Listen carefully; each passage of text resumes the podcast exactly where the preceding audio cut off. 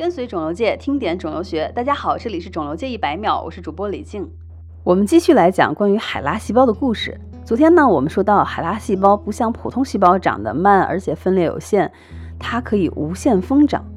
为什么海拉细胞能够疯长呢？现在已经明确，这是因为海拉细胞中感染了 HPV 病毒，病毒的 DNA 融合进了海拉细胞的 DNA，从而呢关闭了 P53 抑癌基因。关于 P53 的故事，咱们可以看一看往期的节目。此外，海拉细胞里还存在着一种端粒酶，这种酶可以把端粒重新加在染色体的末端，相当于啊不断的把染色体末端的死亡倒计时往前拨。细胞呢永远触发不了凋亡，所以也就成为了长生不老的细胞。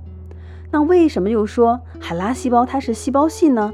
我之前一直以为海拉细胞是一种细胞，其实切下的癌变组织中。可不止一种细胞，而是很多细胞和细胞之间的表现，有的时候也会非常不同。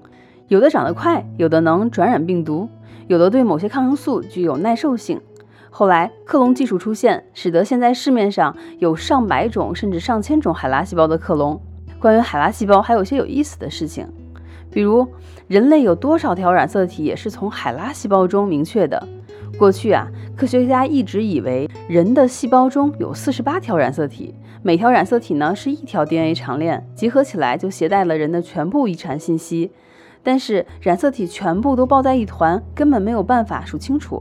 一九五三年，德克萨斯的一位遗传学家在做实验的过程中出现了一个小失误，他不小心把错误的液体加入进了海拉细胞和其他的一些细胞里，谁知呢，竟然歪打正着。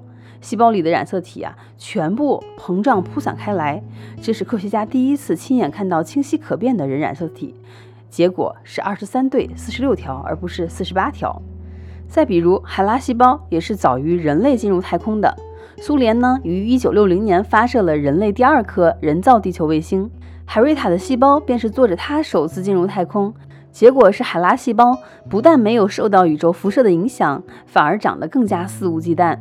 还有目前用的紫杉醇长春新碱，也都是经过海拉细胞的验证，有抗肿瘤作用。